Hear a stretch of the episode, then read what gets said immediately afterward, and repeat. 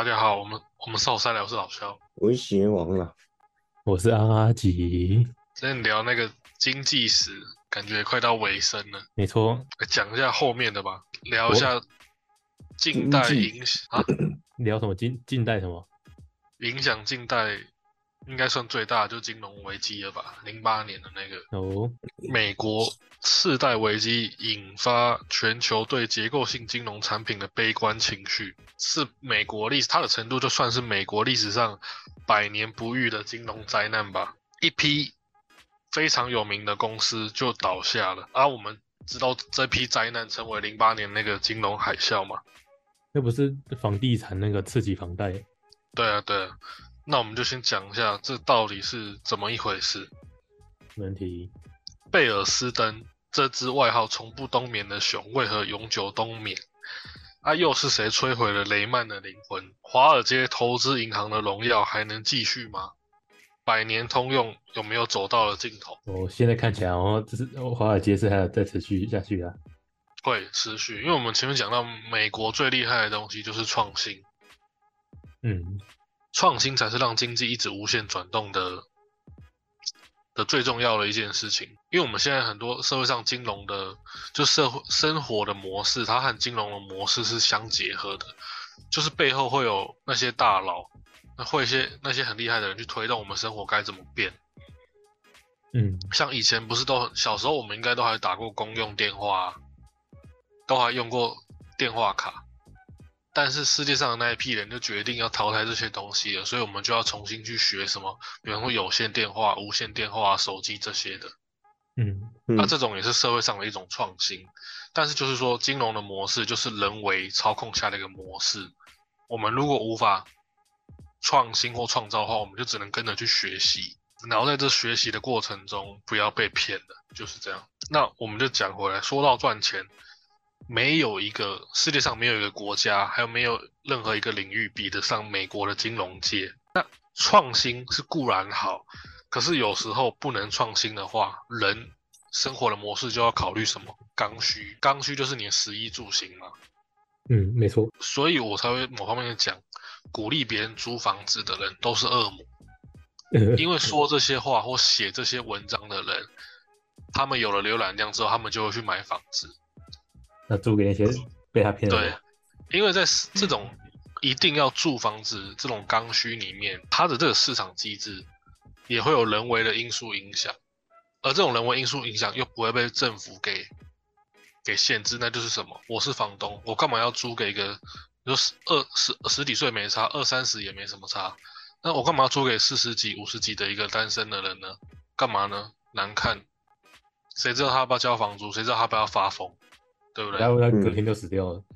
对啊，我租给一个很年轻的学生，看他有活力，我也开心啊。或是说租给一个一起在打拼的情侣，一起在还在努力的夫妻、小夫妻什么的，租给他们也好啊。因为市场它一些经济的规模运作，它是会有也会受到人的心情影响的。当创新达到一个点的时候，还是要走回某方面的基本面。所以说，在没有创新的情况下，地产业的利润也是钱呐、因为它本来就是我们生活的一种模式嘛，不去捞一把，好像也哪里怪怪的。中国有一位，甚至比方说中国有一位地产界的人就讲，我只给富人盖房子，而房子这个行业，它对于人的生活的这种钱，特别之处是在于，富人的钱他要赚，而穷人的钱也不会放过，而一般人的钱更要投资在里面。如果可以的话啦，因为其实房子也是一种商品嘛，而且它这种商品的特殊性而言，就是说你股票你可以爱买不买啊，听听就好，但是你房子不可能一辈子都不去接触它的，哪怕你是住自住，还是说你去租，其实你一辈子都会跟这个商品是有关联的。还是住天桥家？不行啊！如果你可以过这种生活的话，这件事情是真的笑不出来的。因为如果大家都可以的话，就去睡桥下，去睡公园。可是还会有个法律说要要驱赶一些游民嘛，哦，因为它也是一种影响市容、一种经济规模的一个展现。你不会人不会想要住在一个大家随便睡的一个地方，因为市容就不好。那我们讲回开头，二零零一年的一月到二零零三年的六月，联准会十三次下调联邦基基准利率。你看，我们最近一直听到了一些利率啊，什么宽松政策，其实这种东西它一直都存在。因为真正影响钱的不是说去印钞票，所谓的印钞票其实就是对于利润去去放松、去调配的意思就对了。宽松的货币政策会刺激地产市场，而美国也不例外。那我们前面讲到，说到赚钱，没有什么地，没有什么地方，没有什么领域比美国的金融界还厉害吗？所以美国的金融界，它创创造了一个次级贷款这种商品，它是创造出来的。所谓的次级贷款，就是针对信用低信用等级公民的贷款。因为人其实你虽然不知道。但是你每个人去借钱，它是有一定的额度跟限制的。银行是靠放贷赚钱，但是它也不会随便让每个人都可以借很多钱。如果大家都可以随便借钱的话，那不就代表你可以永远不用准备你的本金了吗？你说有的白那个空手套，那什么空手套白狼吗？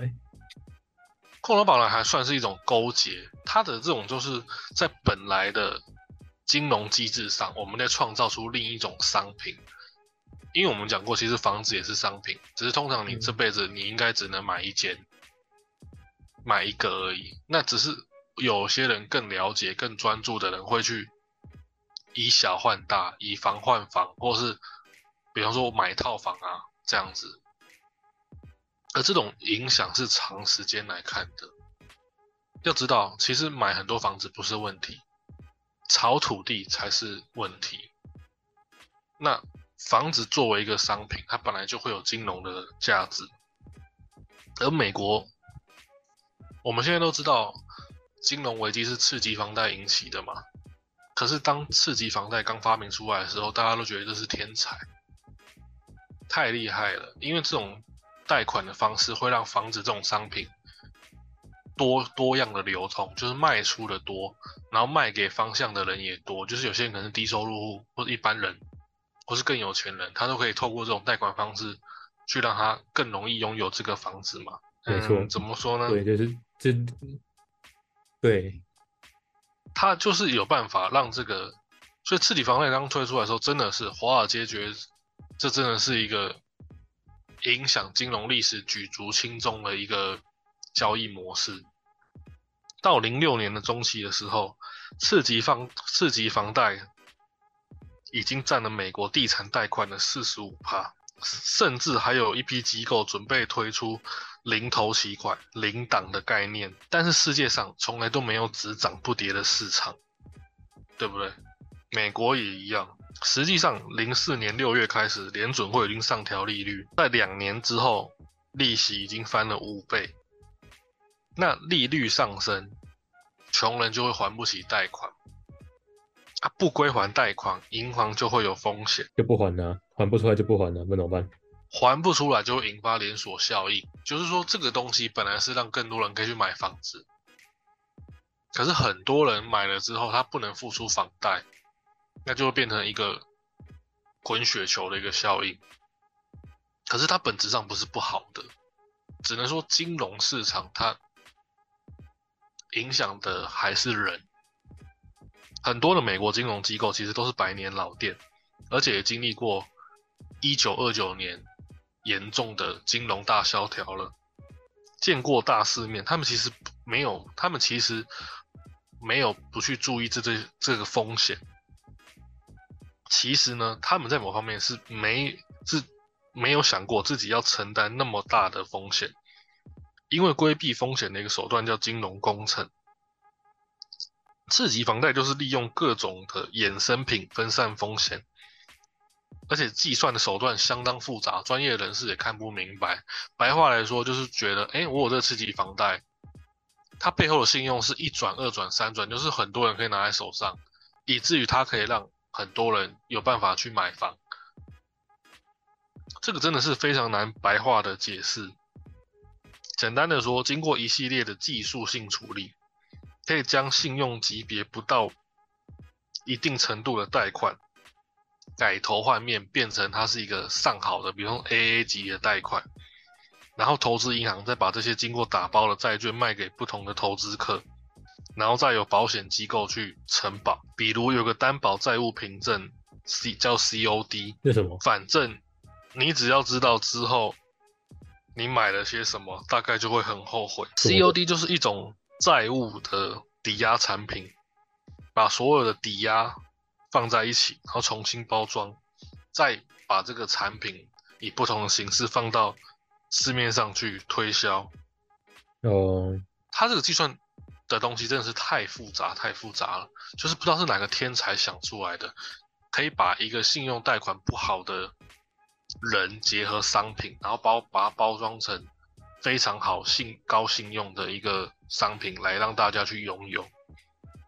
嗯，那讲回金融产品，金融产品只能分散风险，不能消灭风险。这句话的意思意思就是说，这些次级房贷虽然包装的很好，让大家都有机会去买房子，不会因为你信用很低，社会就不给你贷款。但是意思是说，这些次级房贷它本身还是有存在风险。如果仅仅是靠利率提升刺激房贷损失，那也算不算什么？可是当时华尔街是连利率上调和房价下跌都扛不住，那这就已经连华尔街都失控的意思了嘛？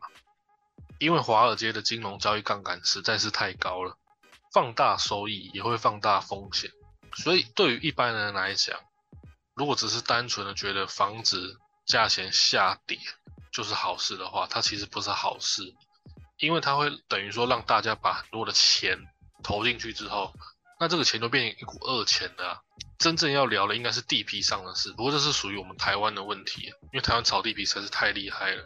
一个人有很多房子，他不是问题啊。比方说，若阿基，他经营生活很有很有条理，嗯，理财有道，可能阿基经过五年、十年、二十年、三十年，他手上有五六间房子，或是到十间房子，为什么不行？没有问题啊，因为房子也是一种商品，太棒了，那十间房子，可能也不用很 大，大可能是套房啊，你可能是一个房 一个房子，然后打成三间房租出去啊，也可以，但那也很对。那也很好啊，就等于说别人会去乱买一堆东西，那你就选择一个保值性最高的商品也可以啊。那世代的违约，就是说当大家开始慢慢还不出房贷的时候，明明他已经高了哦，明明他的房贷已经是经过包装的，让低信用的人也可以去还。那如果开始大家出现违约呢，是不是就会引发金融的一个根本的问题，就是说市场下跌的时候，就是突然间投资人失去信心的意思嘛？因为投资人就会开始抛售手上的产品，而这我们现在讨论这个产品就是房子嘛，这就是所谓的小小几率事件。小几率事件是金融这项领域里面最不想看到的，因为一般来讲，我们都会理性的讨论金融的策略，或者说你理财的方式。但有时候遇到那种小概率事件的时候，谁都没办法去挡嘛。小概率事件，就比方说陨石，如果真他妈砸到地球上，那我们还有什么好讨论的？那这种事情本来就不太会发生，所以我们也不太会去理它。那如果真的发生的话呢，我们也没办法。所以，投资的产品被抛售，就会导致金融市场价格循环下跌。然后呢，为了不让它下跌很快，你又要追加保证金。追加保证金之后，你的银行收缩你的信贷，就是所谓的嗯白天放伞，可是雨天的时候要收伞。可是这样子感觉这个东西一下跌，就是真的就就救不回来了，就跟郁金香事件一样。对啊，就跟任何的金融危机都一样。每个危机都一样。你你不知道哪一天市场突然间就崩了，你根本就不知道哪一天会这样子。嗯，但可是你的制就是崩了，对社会的制度还是要走嘛。对？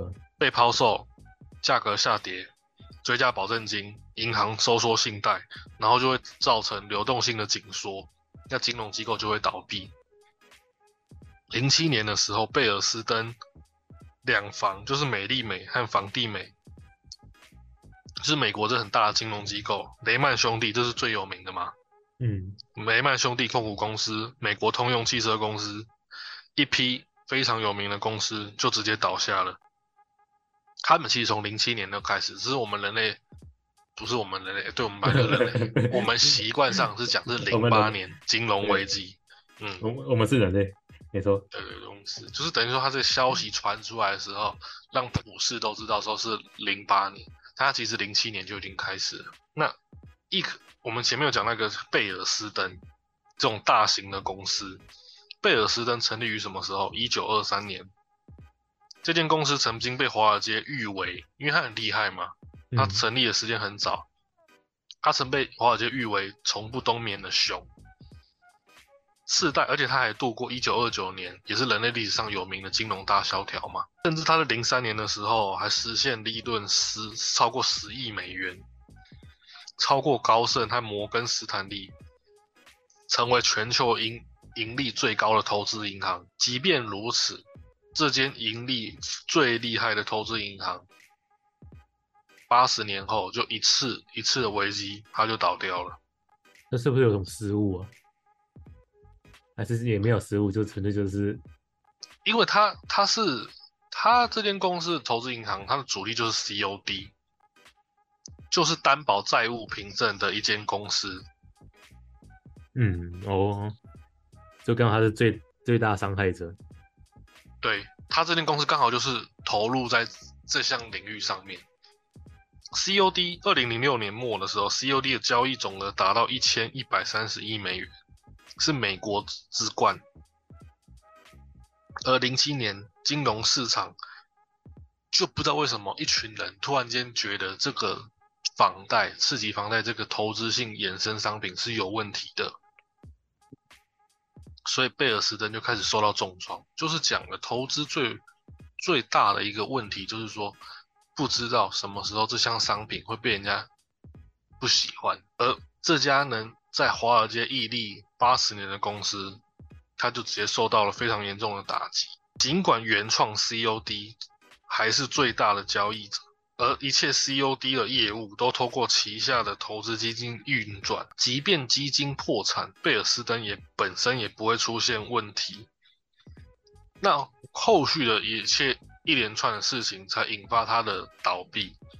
零七年六月多的时候，贝尔斯登发布公告，称抵押贷款的市场疲软，就是投资疲。我们看到疲软的意思，就是说投资人失去信心。旗下的两只对冲基金受损。报告也指出，两档基金两档基金损失总资产十趴到二十趴，但它这些总数其实也不过就十亿、十亿到二十亿美元而已，不是很大。但是我们讲金融危机，其实就是类似于骨牌效应，它是一连串的。那很快的，贝尔斯登就遇到更严峻的考验。九月二十号，贝尔斯登宣布盈利向盈利下降六十趴。十二月的时候，贝尔斯登宣布提出二十亿美元做减值准备，增加风险的拨备。而到零七年的年底的时候，贝尔斯登就已经宣布亏损，成为他八十年来首次的亏损。这一连串的意思就是说，其实当我们看到一些金融消息的时候，我们看到的都不是第一手消息，都是已经包装出来过，他们内部已经做做什么样的运作了，所以你会觉得这这来的很快，但是就是我们一般人没办法看到的一个地方。我说他，哎、这样算起来，他是亏亏损到他倒的，是也有半年以上。差不多就半年，但是他这半年是一连串、一连串、一连串的。应该讲，贝尔斯登在一开始的时候还有充足的信心，因为和他的本金将近两百亿美元相比，你你亏损十亿美元也不是太大的数目。可是有时候资金不能证证明完全的一切。零八年的时候，穆迪公司他开始调减了贝尔斯登的债券评级。穆迪公司就是美国三大信用评比的公司之一，因为毕竟贝尔斯登是 COD 这个这个怎么讲？这个制度的一个始作俑者，就是债务性抵押商品的始作俑者。创始人，而当有一间机构开始看看他不好的时候，就会引起引起一连串的那个投资者信心崩溃嘛。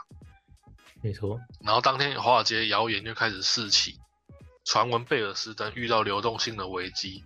明明他当时其实是两百亿的本金，两百亿美元本金去对抗他，开始损失十亿的美元。其实一开始还没有很大，但是交易市场当谣言开始满天飞的时候，就是最可怕的事情。而且当时也还没有完全性的权威性的解释出出面来辟谣。当谣言开始的时候，那个贝尔斯登最大的荷荷兰合作银行也开始抽掉他的金钱。那这时候你是一间公司的管理者，你就要赶快进行反击。贝尔斯登也有赶快出来先说，这些都是杂讯，都是谣言。公司的资本和现金仍然充足，而联准会也于次日宣布。要透过纽纽约的联邦储准备银行向债券市场的一级交易商提供融资，而这项名单里面，贝尔斯登也有在里面。那等于说，瑞士信贷也开始通知自自己的交易员，任何和贝尔斯登交易的公司都要经过经理的批批准。我已经没办法信任他们了。对，等于说是一开始说不定还有机会处理，但是当一个谣言起来之后，一个一个高楼，一个大楼就会开始慢慢的像被蛀虫蛀掉一样，准备开始倒下。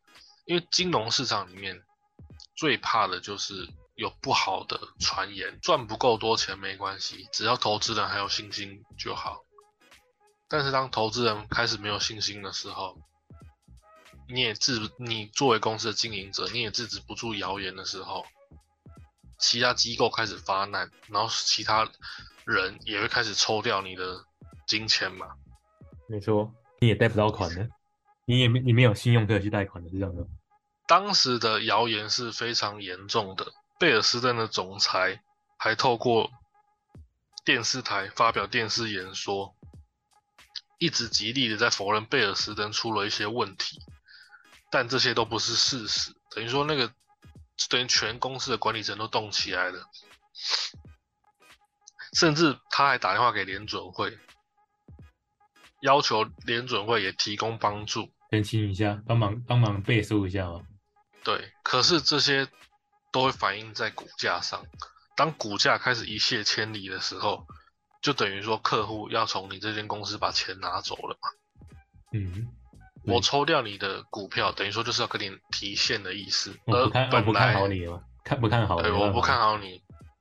而当天的公，而当天哦，公司现金的储备本来是两百亿美元的美金，就直接被提到剩下五十五十亿的美元。哦。那所有的经济伙伴也终止和贝尔斯登的交易，包括赫赫有名的高盛和德意志银行。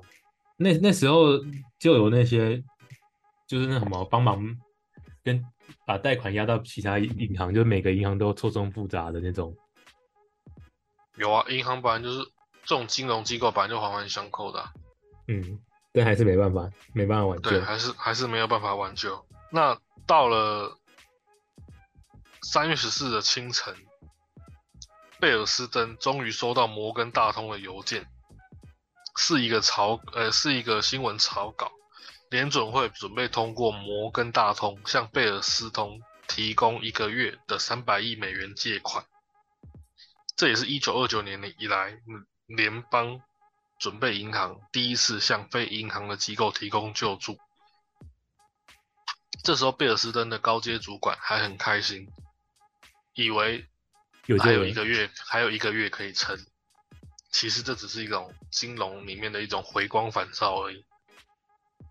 因为联准会的融资市场，他们已经开始觉得贝尔斯登已经出现严重性的问题，就是流动性危机真的出现了。任何一个金融机构，包括联准会，也没有能力去挤兑，就是没有办法去复现。在此之前，没有任何证据会显示贝尔斯登即将破产，甚至贝尔斯登。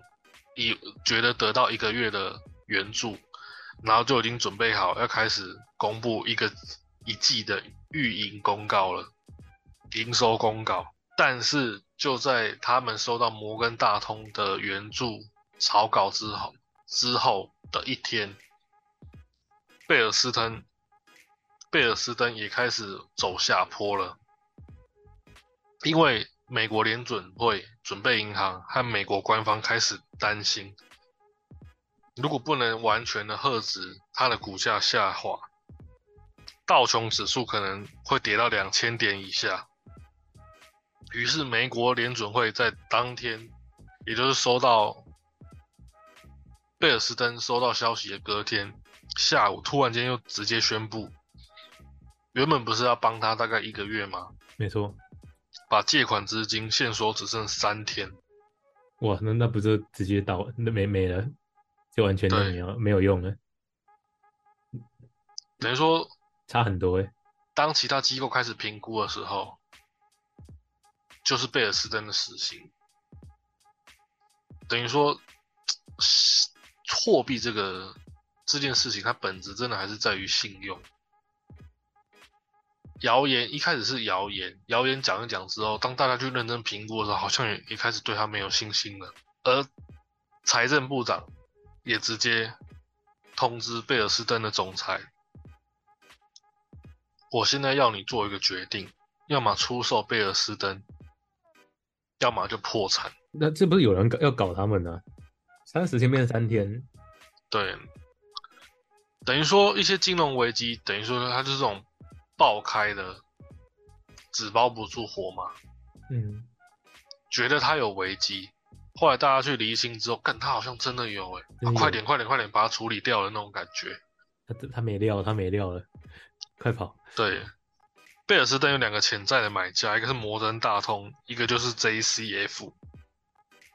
JCF 提出的方案是注资三十亿美元，然后融资两百亿美元，挽救市场信心。可是，在又后天的晚上，JCF 又说：“哦，不要了，不要了，不要。”评估下来不行，不行了。对对对，所以只剩吃吃下来换换他倒，是这样子吗？所以其实我觉得投资的市场。散户真的是要蛮小心的，赚到就当运，赚到就当运气好，真的只能当运气好。不管你做再多的功课，你的消息就是比别人慢，因为你会发现我们现在聊这些东西根本就算是内线消息。嗯，这是后面在后事后再讨论的，只是事后再讨论啊，这种东西就我们刚讲的嘛，纸包不住火嘛。所以其实投资的市场是一个蛮可怕的，除非你能投资到实业上，就是比方说你买的股票，它是真的能生产出产品的。我们前面在聊金融史的时候有聊到，一家公司不管讲的再怎么样厉害，你都要看它有没有商商品产出来。你要么有商品，要么就是有投资者的信心。像我觉得马斯克，马斯克本人很特别。但是能给他一直提供信心资金的也很特别。马斯克从零几年开始造火箭，但是好像几年前才开始往上飞嘛，对不对？没错，一直喊话喊了十几年才才成功。对啊，他喊了十几年呢。那到底是谁谁一直给他公司提供资金啊？这些人更变态、更厉害，因为这些人简直就是操控世界的一种一些人嘛。嗯，没错。等于说，你生活的所有模式，你所看到的新闻，都是人家已经准备好才放出来的。因为我们聊到现在，全部都是在聊内线啊。他骂我一般小老百姓，我哪会知道，原来他在破产之前经经历过那么多事情嘛？嗯，原来那么曲折离奇。对啊，干那个贝尔斯登一下接到一个月的援助计划，然后隔天就被砍剩三天。然后后天就开始准，财政部长就打给他，说你要么出售股份，要么就破产。你 看，一开始跟次级房贷有关联的老百姓，也就也就只能跟着陪葬了。但是其他有权势的人可以跑掉啊。我们前面有讲到，那次级房贷，它在美国的房贷市场已经累积到四十五趴了嘛，对不对？靠腰，那不就等于每两个人有一个人就有用这个这种金融商品吗？那每两个人就破产一个。对啊，所以它才会衍生演演变成全球性的金融危机嘛。因为一般人根本就没有办法有时间来得及处理。那我们讲到贝尔斯登，还剩下另一个救星，就是摩根大通嘛。因为 JCF 已经不要了，低价卖给摩根大通。十六日的下午，贝尔斯登董事们做出抉择，他们股价只剩下两美元而已，两美元哦。本来资本金是有两百亿美元，然后还活了八十年的大公司，在三天内，他们就只剩下两美元股价的公司了。那两美元总比什么都没有还还好吧？所以他们贝尔斯登就只好卖给摩根大通，达成还是有卖啊？对，达成收购的协议。那贝尔斯登的股东就愤怒了，老子再不值钱。也不想要被骂卖的这么低，但又能怎么样呢？你股东，你再不开心，你要么就只能继续再投一点进去，要么就是抽走嘛。嗯。呃，三月十七日，道琼指数开盘大跌，贝尔斯登被收购的消息让全世界的股市开始瘫软，大家都在想谁是下一个。哦，谁是下一个吗？没错，即便后来看到贝尔斯登的股价有上升到二点五美元，从两美元上升到二点五美元，也很多哎。但是这种护盘力量也是没什么屁用的。那投资的信心跟市场有时候真的是很好笑。一开始投资者没信心，让谣言四起嘛。啊，被卖掉之后，投资者又又不甘心。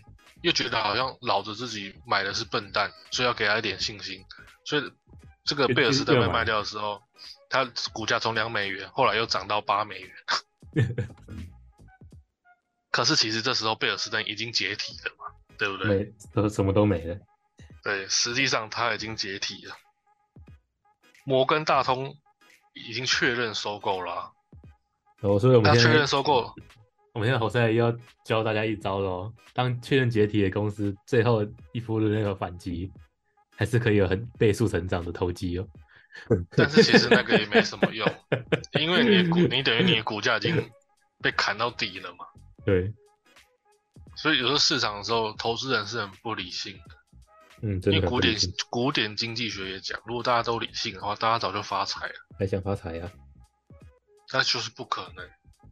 所以现代金融学它就是古典经济学加上现代心理学，就是古典就是变得现代金融学，那也蛮好玩的。摩根大通的掌门人来到贝尔斯登的办公大楼的时候，他们遭到数百数百位原本贝尔斯登的股东围攻，在那里举牌，我才不要接受我买的股公司股价只剩两百元。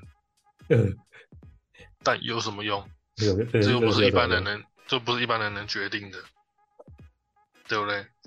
没错。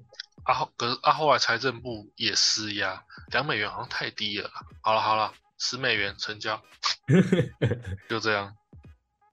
一间公司，它就算是一个起头，经影响人类近代经济的二零零八年的起头，到底为什么开？从哪里开始？就从这间公司开始。全世界的经济都因为二零零八年的金融危机受到影响，像日本的那什么，日本的的经济不是什么三支箭吗？对，那也是也是这个金融危机后开始推出的新政策，全世界都受到这个影响，而金融危机的开头影响就是这个贝尔斯登。嗯，百年后来，哎，这是八十年后来贝尔斯登。与摩根大通也达成共识嘛，因为真的不行嘛，你破产和被被收购，你当然还是被收购好一点点。收购价为每股只剩他妈十美元，啊，又又又因为收购他的是摩根大通，所以贝尔斯登这个品牌就直接没了，一点保留余地都没有。得年八十五岁的公司就这样倒了，金融危机第一间倒了。那今天这集就先分享到这里，下一集我们就讲雷曼兄弟。雷曼兄弟应该是大家最耳熟能详的吧。嗯，对，应该是更更更更听过。因为雷曼兄弟给华尔街的，给华尔街乃至于全球金融市场带来的伤害是永久性的。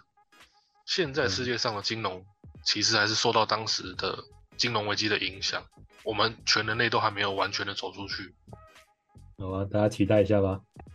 下次就是讲雷曼兄弟，那、我们先讲这个起头而已。OK，好，大家拜拜。拜拜。